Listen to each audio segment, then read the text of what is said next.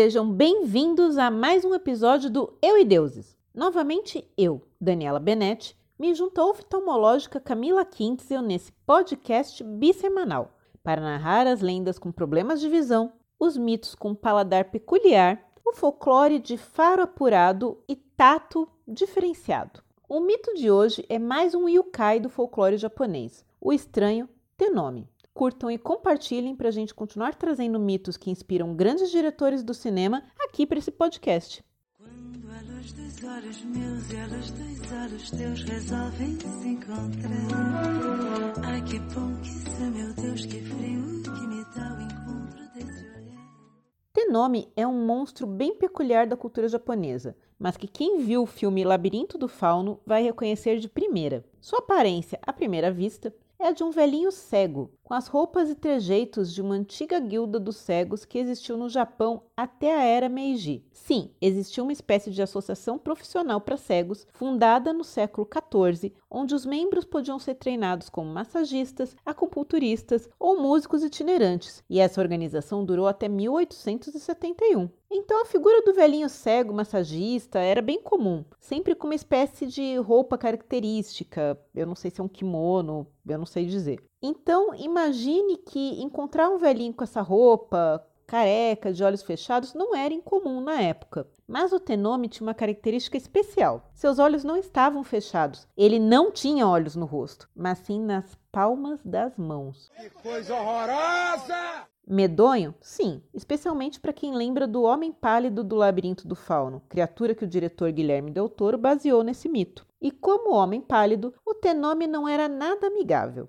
Existem diversas explicações para a origem desse yokai, mas a mais comum diz que são fantasmas de cegos que foram roubados, espancados e deixados para morrer. Olha, eu acho que é um bom motivo para você virar um espírito maléfico e vingativo, então, ó, não julgo. E eu sou errado! Enfim, antes de morrer, o velhinho teria dito: se eu apenas pudesse ter visto seus rostos, se eu apenas tivesse olhos que funcionassem, mesmo que fossem nas palmas de minhas mãos. Por causa da maneira em que ele morreu, né, com raiva e agonizando, fazendo esse pedido, seu espírito se transformou em um yukai e saiu à procura de quem causou sua desgraça. Mas, apesar dos olhos nas mãos, o Tenome se tornou cego pela ira e enlouqueceu. E aí, azar de quem tiver no caminho. Sim, porque a partir disso o Tenome passou a atacar qualquer um, se alimentando de sangue e ossos humanos. Sua forma de caçar é discreta, nada de fazer alarde. Sempre à noite, vagueando por lugares ermos como cemitérios, terrenos baldios, andando devagar, de um jeito que as pessoas pensem que é só um velhinho cego precisando de ajuda. Quando chegam perto, é tarde, porque para piorar o que já estava ruim, o bicho corre e corre muito. E para compensar a pouca visão, afinal são olhos nas palmas das mãos, né, minha gente? Vocês não estão esperando assim uma coisa extraordinária de visão. Ele tem um olfato apurado e fareja as vítimas. Ou seja, se esconder também é inútil. Se ficar, o bicho pega, se correr, o bicho come. Imagina o medo, o desespero.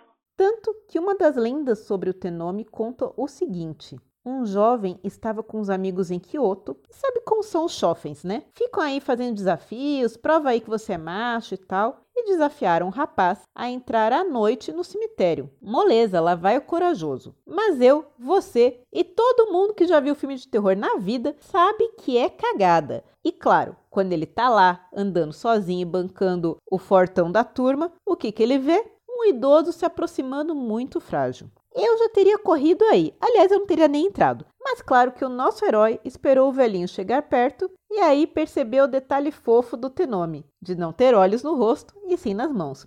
Aí o espertão decidiu que correr era uma boa e saiu feito um foguete, parando apenas quando chegou a um templo. Desesperado, contou ao sacerdote que vira um fantasma, que estava sendo perseguido e precisava se esconder. O sacerdote então lembrou que tinha um grande baú ali e colocou o rapaz lá dentro para se esconder, provavelmente pensando que ou o cara estava doido ou bêbado ou era coisa de adolescente. E foi dormir. Se vira aí, fica no baú um tempo, depois venho dar uma olhada. Faz ideia, meu irmão. Eis que mais tarde, o sacerdote acordou com um barulho estranho, como se fosse um cão roendo ossos. O barulho, que era muito alto, foi diminuindo, diminuindo, até parar. E aí o sacerdote, que já devia estar morrendo de medo, tomou coragem e foi verificar se estava tudo bem no templo. Ele abriu o baú para ver se o rapaz estava bem, estava lá e quase infartou. Do moço sobrara apenas a pele frouxa, sem sangue e nem ossos por dentro. Lembra que eu falei? O tenome se alimenta de sangue e ossos. Aí você pergunta: tem alguma coisa para afastar um tenome, vencer o bicho, fazer um acordo, sei lá?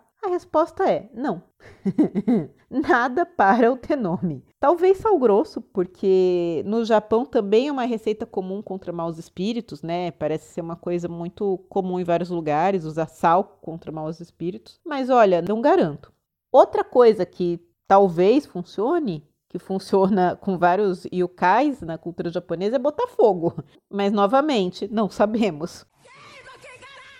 E esse foi mais um episódio de Eu e Deuses, seu podcast bissemanal de mitologias, todas as segundas e quintas no seu agregador de podcast favorito, no nosso canal no YouTube e também no nosso site euideuses.com.br. Se você gostou, mande seus recados e pedidos para contato@euideuses.com.br ou se você acha que para que e-mail, Daniela, do que, que você está falando, vem para as nossas redes sociais trocar uma ideia. Facebook, Instagram, YouTube. A gente sempre responde, a gente anota os pedidos que o pessoal deixa por lá, comentários, a gente traz aqui. E se você gostou, dá uma forcinha, indique para os amigos para o podcast continuar no ar. E fica aquela dica para quem quer enxergar longe. Vai ler uns livros. Até o próximo Eu e Deuses. Bye bye. Olhos fechados pra te encontrar.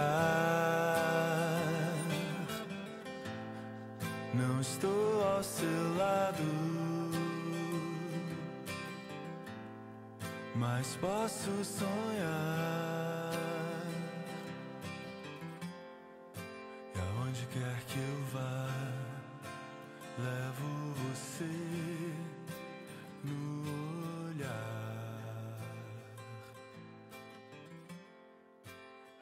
aonde quer que eu vá, aonde quer que eu